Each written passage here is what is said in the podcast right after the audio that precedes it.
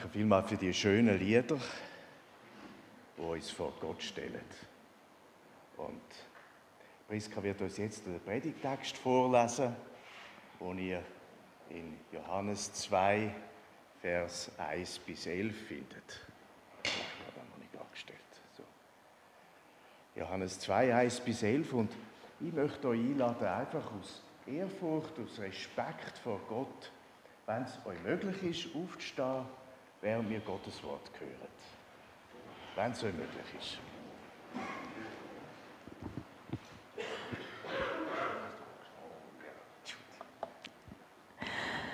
Am dritten Tag fand in Kana in Galiläa eine Hochzeit statt.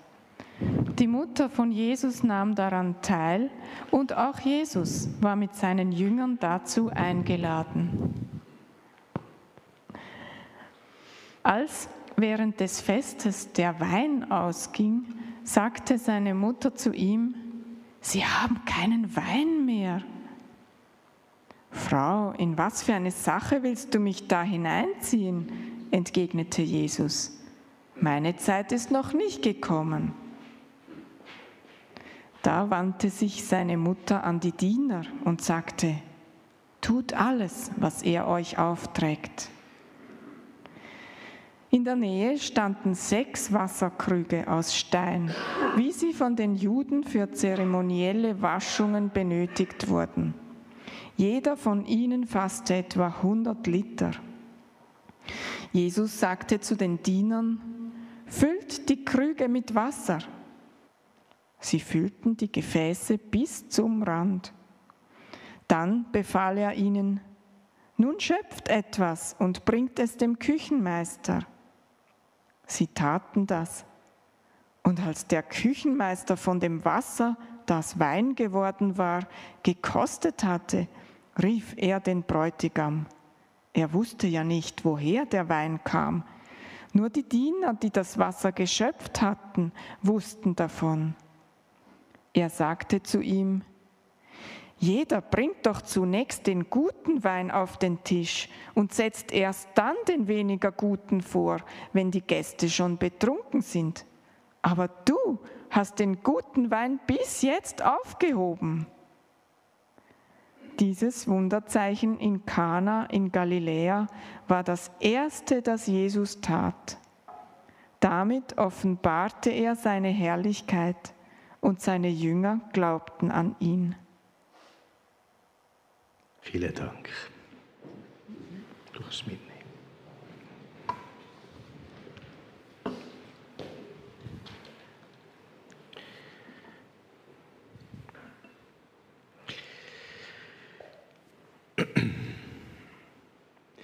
Irgendwo in Indien oder in China hat ein großes Fest stattfinden. Ein Hochsigsfest aber das Brutpaar war leider sehr arm. Und darum haben sie ihre Einladung hineingeschrieben, liebe Leute, bitte bringt jeder von euch eine Flasche Reiswein mit. Und am Eingang könnt ihr dann das in ein großes Fass leeren und von dort her haben wir dann alle zusammen, können wir dann uns miteinander freuen und können das Fest miteinander geniessen. Und jetzt ist aber äh, so, dass Reiswein transparent ist, gell? so wie ihr da seht.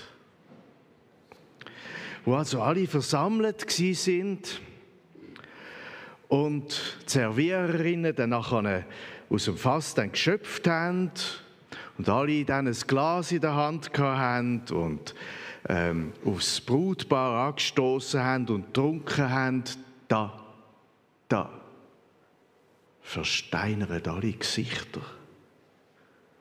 Weil jeder Gast hat nur Wasser im Glas. Was ist bloß passiert? Vielleicht etwa die Verwandlung von Wein in Wasser?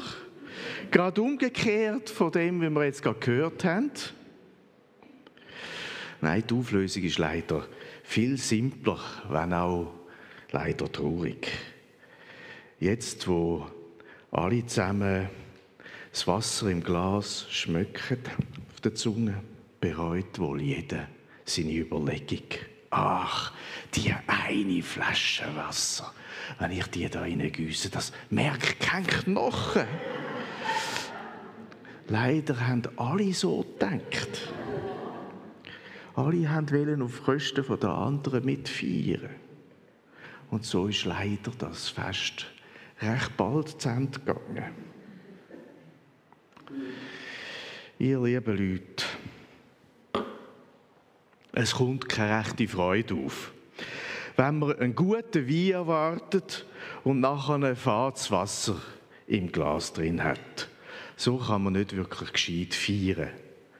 Und so ist das Fest wohl dann bald einmal fertig. Jetzt im Johannesevangelium lesen wir, dass da in Kana, ihr seht es da ungefähr, wo es ist, da seht ihr, dass, wenn man das hört, dass Festfreude ziemlich in Gefahr war.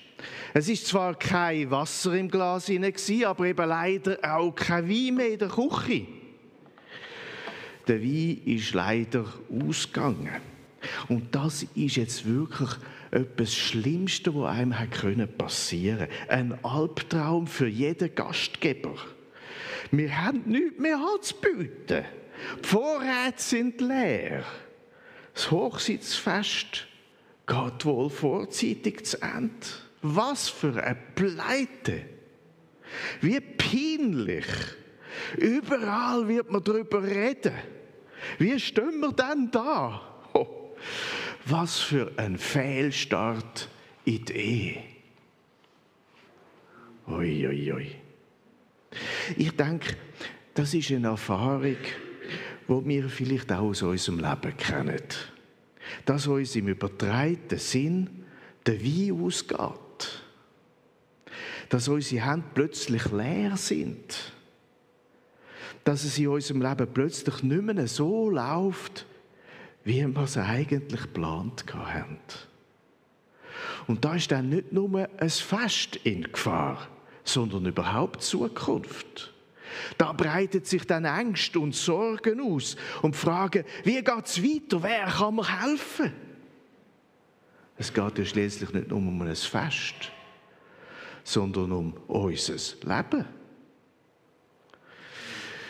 Jetzt in der Geschichte da von der Hochsieg in Kana, da erfährt Maria von dieser Panne, von dieser Not vom Brutpaar. Wir wissen nicht genau, vielleicht ist sie irgendwie verwandt oder sonst einfach gut miteinander bekannt. Und Maria jedenfalls ist praktisch veranlagt. Sie geht zu Jesus, der auch bei dem Fest dabei ist, und sagt flüsternd, sie haben kein Wein mehr. Und das hat wohl sollen heissen, tu doch etwas.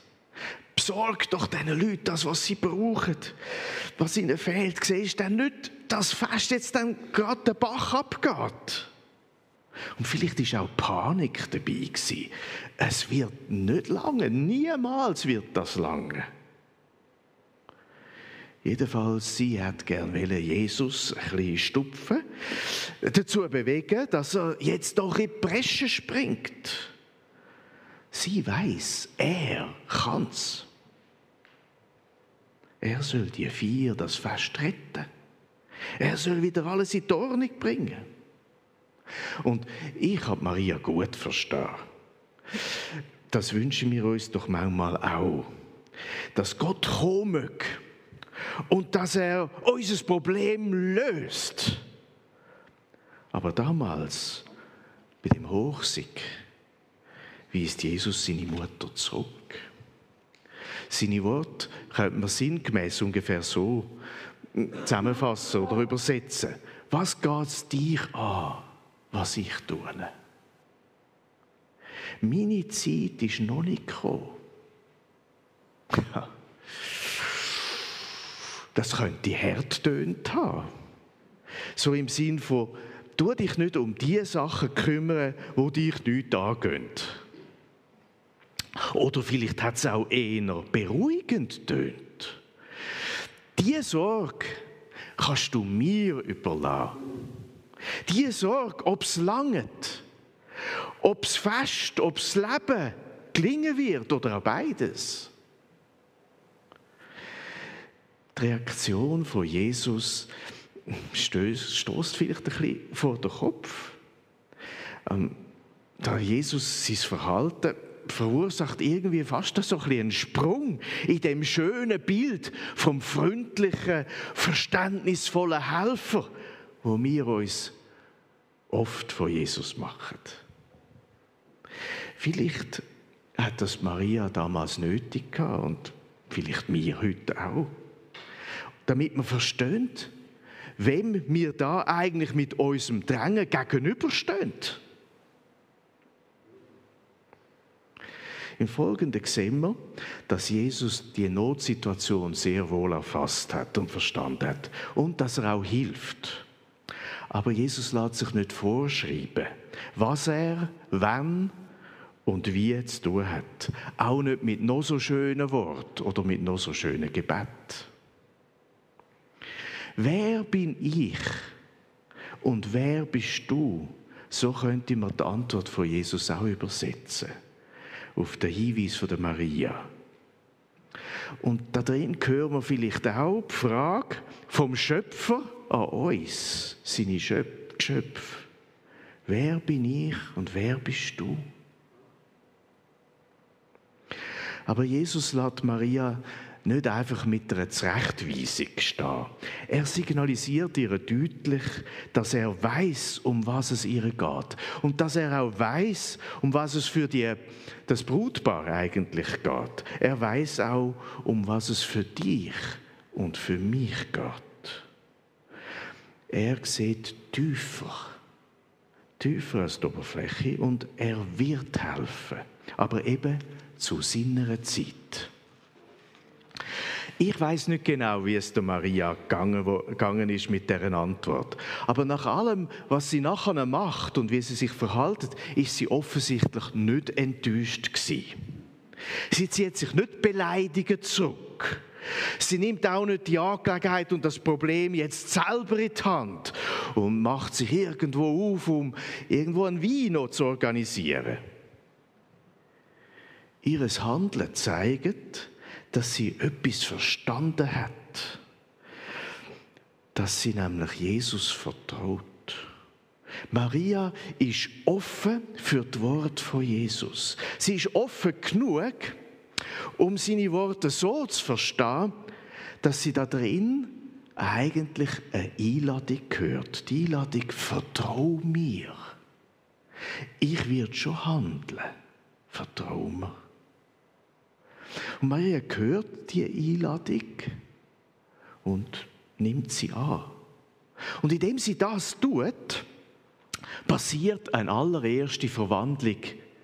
Noch bevor irgendein Wasser in Wein wird, verwandelt wird. Nämlich ihre Angst und ihre Sorgen werden verwandelt verwandelt in ein Zutrauen, in ein Vertrauen. Jesus wird handeln. Er wird etwas machen. Sie kann jetzt glauben, dass die Sache bei ihm am rechten Ort ist und er sie auf seine Art löst. Und mit dem Vertrauen geht sie jetzt zu den Dienern und tut sie vorbereiten auf das, was Jesus wird sagen und machen. Sie will sie vorbereiten, ebenfalls auf Jesus zu vertrauen. Maria weiß, auf Jesus kommt es darauf an. Auf seine Worte, die sind das Entscheidende. Und darum sagt sie zu diesen Dienern, tüend genau, was er euch sagt. Und was jetzt passiert, ist, finde ich, sehr spannend. Und ich glaube, dass wir da sehr viel lernen können für unser Leben. Schauen wir mal, was jetzt da passiert. Jesus sagt zu diesen Dienern, füllt die Krüge mit Wasser.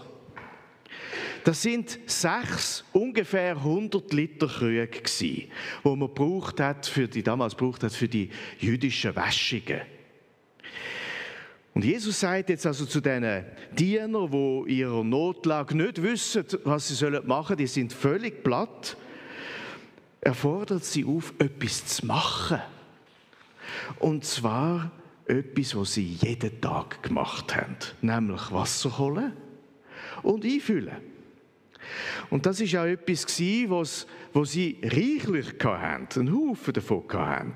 Das sollen sie nehmen und das in die leeren Krüge hineinfüllen. Also eigentlich gar nichts Besonderes. Aber die Diener haben ja gewusst, uns fehlt der Wein. Was sollen wir jetzt da mit dem Wasser machen? Sie hätten können fragen, was soll das Wasser? Das hilft jetzt nicht, bitte. Das ist doch alles zusammen nur Zeitverschwendung. Wir gehen lieber ins nächste Dorf und irgendwo versuchen, ein bisschen Wein aufzutreiben. Dann wären die Kühe leer geblieben. Und das Fest wäre wahrscheinlich vorzeitig zu Ende gegangen. Füllt die Krüge mit Wein, so hat Jesus gesagt. Wir lesen es in Vers 7. Manchmal begreifen wir echt nicht, was Jesus vorhat. Und liebe Leute, das ist normal. Das ist normal. Wir sind nur Menschen und nicht Gott. Wir begreifen oft nicht, was er vorhat.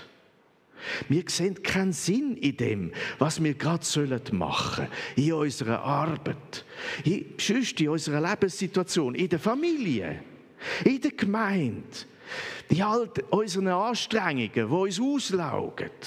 Da hast du dich wahrscheinlich auch schon gefragt, was soll das bitte? Was bringt's? Doch Jesus sagt, füllt die Krüge mit Wasser.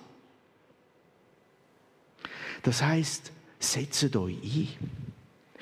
Tünt eure Aufgabe mit dem, was ich euch an Kräften und an Möglichkeiten zur Verfügung gegeben habe.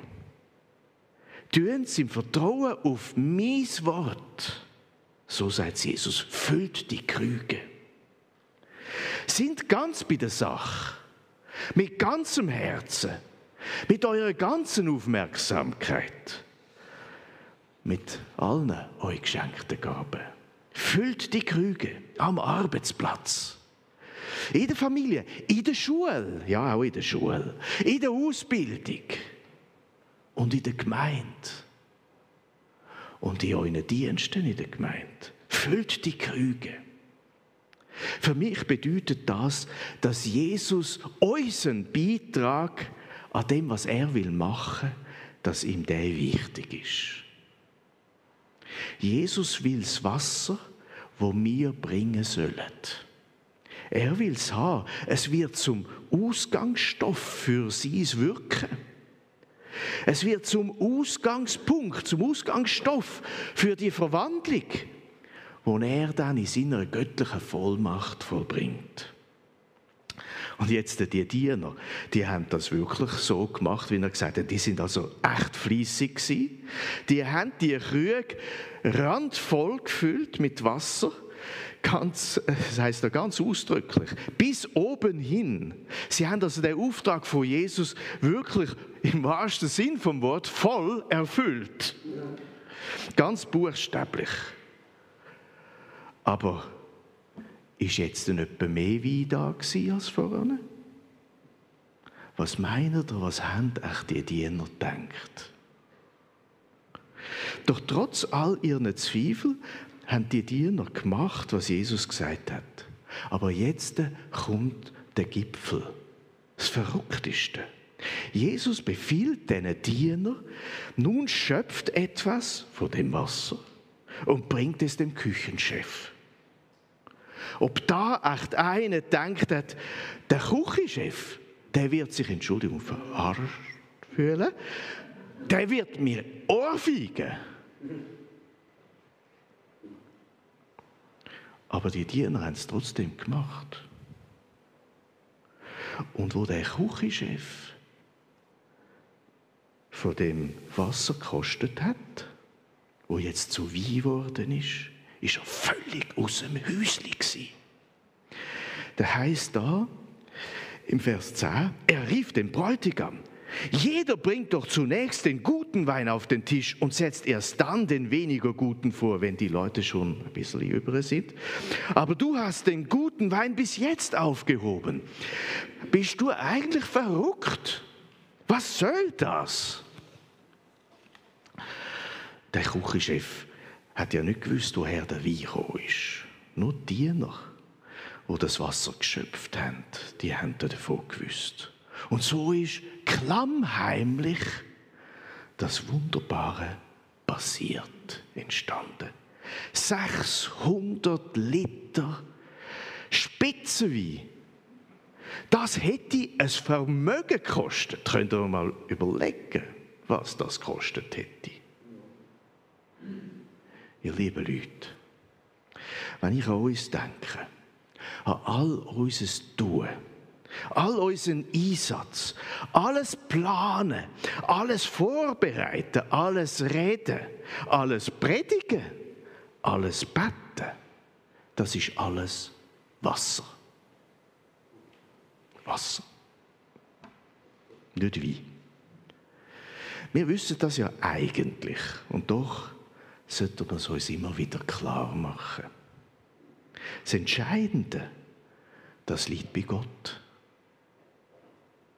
Die Macht, aus Wasser Wein zu machen, die hat nur Jesus Christus. Einfach durch sein Wort. Die Macht, Menschen zu verändern, die hat nur er. Die Macht, unsere Sorgen und Ängste in Zuversicht und in Hoffnung zu verwandeln, hat nur er.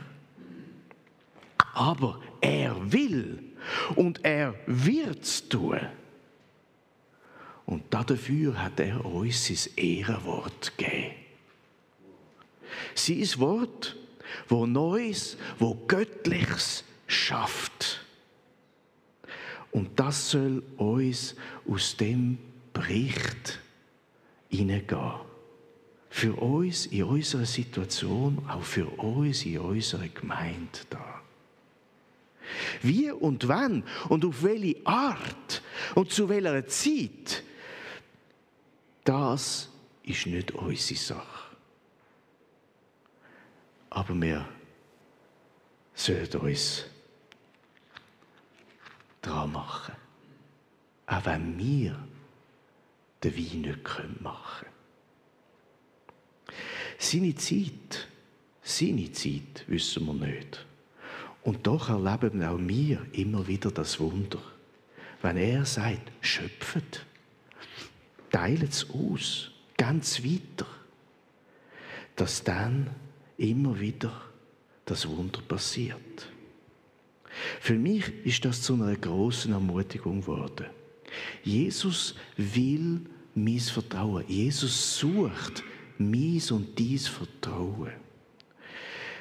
Meine Bereitschaft, mich einzusetzen mit dem, was er mir zur Verfügung gegeben hat mit der Kraft, die er mir schon gegeben hat, mit dem ganzen Herzen und mit all den Gaben, die er mir gegeben hat. Er sagt, Krüge füllen. Mehr brauchst du nicht zu tun, als Krüge zu füllen. Wir, wir müssen kein Wunder tun. Wir können nicht die Welt retten. Geht nicht. Das ist die Sache von Jesus. Unsere Sache ist nur Krüge zu füllen. Und wir können uns auf ihn verlassen. Dass nichts, was wir in Hingabe und in Liebe an Jesus Christus tun, umsonst ist. Nichts. Er verwandelt unser Wasser in Wein. Das ist sein Geschäft. Das ist, jetzt hätte ich fast gesagt, das ist sein Bier. äh, ähm, ja. Und das ist Grund zur Freude. Er verwandelt. Das ist Grund zur Hoffnung für uns. Die Geschichte von der Hochzeit da in Kana ist im allertiefsten eigentlich eine Vertrauensgeschichte. Eine Geschichte, wo uns der Johannes deutlich macht, wie das Vertrauen auf Jesus Christus der Schlüssel ist zur Lebensfülle und zur Lebensfreude. Was will uns Jesus da damit klar machen? Als erstes, ja, Jesus hilft uns in unserer Not. Ich betone, in unserer Not. Er ist da. Zmitzt in unserer Not. Bei uns. Mit uns. Mit uns zusammen. Und für uns. Und wer das checkt, der hat schon eine ganz entscheidende Verwandlung erlebt. Der hat nämlich, um in unserem Bild zu bleiben, sein Wasser zum Krug gebracht und im Vertrauen auf das Wort von Jesus Christus das in den Krug hineingefüllt. Ein zweites. Jesus hilft uns zur rechten Zeit, zu seiner Zeit aus der Not. Hätte Jesus das früher noch gemacht, dann wäre es wahrscheinlich gar niemandem aufgefallen. Und da hätte niemand etwas verstanden daraus. Eine interessante Beobachtung so nebenbei. Dass Jesus Wasser in Wein verwandelt, dass er einem Brutpaar aus ihrer Notlage raushilft, dass er einem Fest zum Höhepunkt verhilft. All das wird nicht als Wunder bezeichnet, sondern als ein Zeichen beschrieben in Vers 11. Ein Zeichen, wo nicht soll bestaunt werden, sondern ein Zeichen, wo man im wahrsten Sinn vom Wort soll durchschauen, wo soll durchschaut werden, wo man ja, dass man eben den Durchblick eben nicht bekommt. Das Wunder, von dem da berichtet wird, will, will vor allem eins. Es will ein Hinweiszeichen sein auf den, wo das Zeichen wirkt. Und das ist Gott Vater durch Jesus Christus. Er ist der Schöpfer. Und darum, weil er der Schöpfer ist, ist er auch der Herr über der Schöpfung. Und darum kann er Sachen machen, auch völlig jenseits von der Naturgesetz, völlig jenseits von den natürlichen Abläufen. Wie eben da aus Wasser Wein machen. Ja, sogar Wein Vielleicht ist es euch aufgefallen. Wein, wo gereift ist. Also Wein, ein super Wein, mit anderen Worten, ein Wein mit einem Alter. Mit einem scheinbaren Alter. Er kann auch Sterne schaffen, denen ihr Licht ein scheinbares Alter hat und scheinbar schon Tausende und Zehntausende Jahre schon durchs Weltall geflogen ist, bis wir es sehen. Lichtjahr eben. Als Schöpfer ist er Herr über die Schöpfung und auch Herr über die Zeit. Er ist keineswegs der Naturgesetz unterworfen, wo er ja geschaffen hat. Vielmehr die Schöpfung untersteht ihm. Und das Naturgesetz untersteht ihm. Er kann aus Gott fernen Menschen ein Wunder, kann er Kind von Gott machen. Er kann aus dem Tod lebendig machen und den Tod durchbrechen. Jesus Christus ist der Herr über die Schöpfung und auch der Herr über die Zeit. Und das ist das Dritte, was wir an dem Zeichen können erkennen. Das sollen wir hm, den Durchblick haben. Das sollen wir durchschauen. Und zum Schluss ein viertes. Jesus zeigt da seine göttliche Herrlichkeit, heißt da. Im Vers 11 heißt durch dieses Zeichen offenbarte er seine Herrlichkeit. Was ist das, bitteschön, Herrlichkeit? Ich möchte es mal so sagen. Es ist die Einzigartigkeit von Gott.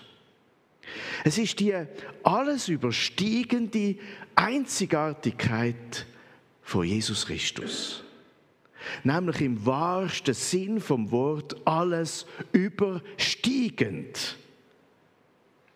Der Bericht, vielleicht haben Sie es schon gemerkt, der schließt sich unmittelbar an an das, was wir in Johannes 1 können lesen Und in Johannes 1 beruft Jesus seine Jünger, unter anderem auch den Nathanael.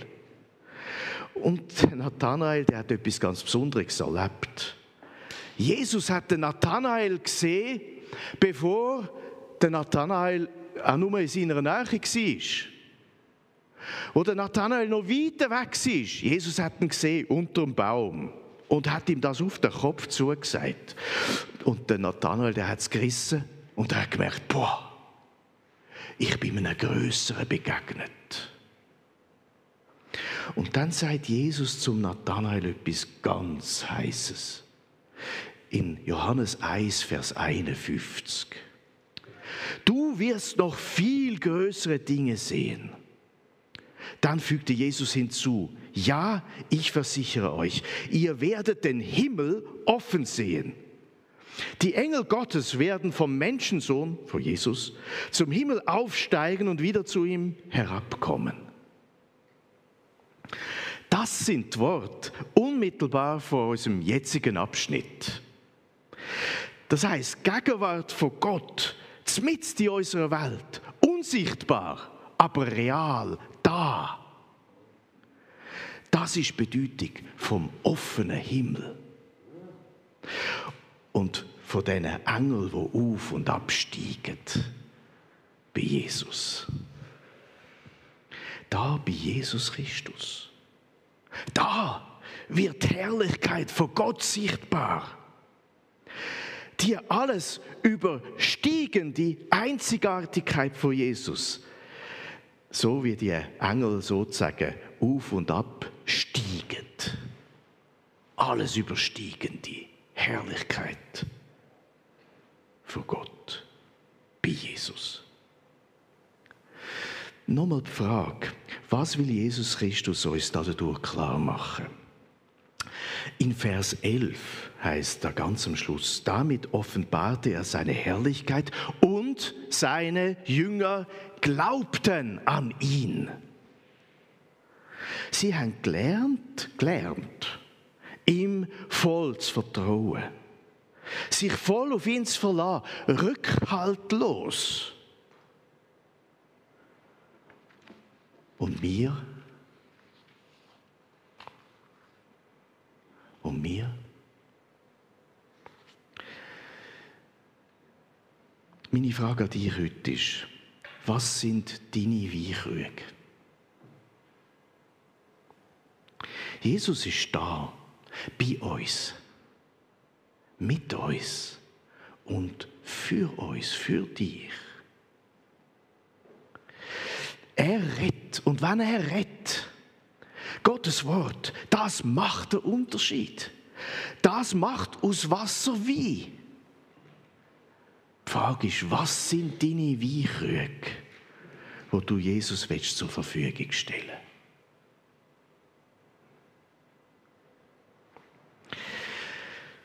In der Schule hat ein Lehrer im Religionsunterricht Geschichte von dieser Hochsig in Kana erzählt. Er hat den Schülern erklärt, wie das damals war, zur Zeit von Jesus, wie man damals Hochsiegen gefeiert hat, dass man eben eine ganze Woche lang gefeiert hat und einen Haufen Leute eingeladen hat. Und ja, äh, dass man seine ganze Ehre gesteckt hat, äh, für alle Gäste zu sorgen und reichlich alles zur Verfügung zu haben. Und wie schlimm dass das war, wenn plötzlich so ausgegangen ist. Was das für eine Katastrophe war. Und wie erstaunlich es war, dass Jesus aus Wasser wie 600 Liter Wein gemacht hat, vom besten Wein gemacht hat. Und um Kinder ein bisschen rauszukitzeln, hat der Lehrer gefragt, um was meint er? Was haben die Leute gedacht? wo Jesus da so viel Wein aus Wasser gemacht hat. Da hat der Bub aufgestreckt und hat gesagt, die Leute haben sicher gedacht, den laden wir auch einmal ein. und ihr lieben Leute, schöner und richtiger kann man den Sinn dieser Geschichte nicht zusammenfassen und auf den Punkt bringen. Es geht darum, Jesus einzuladen. In die Hochzeiten und auch in die Tiefzeiten vom Leben. In unser Zuhause, in unsere Arbeit, auch in unsere Freizeit. Dort, wo wir uns freuen, aber auch, wo wir traurig sind. Dann, wo Jesus eingeladen ist, da verändert er etwas. Ja, den laden wir auch ein. Du auch?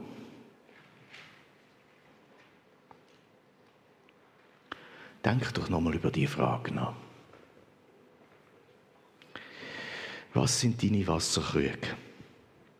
Deine Krüge, die du Jesus willst bringen.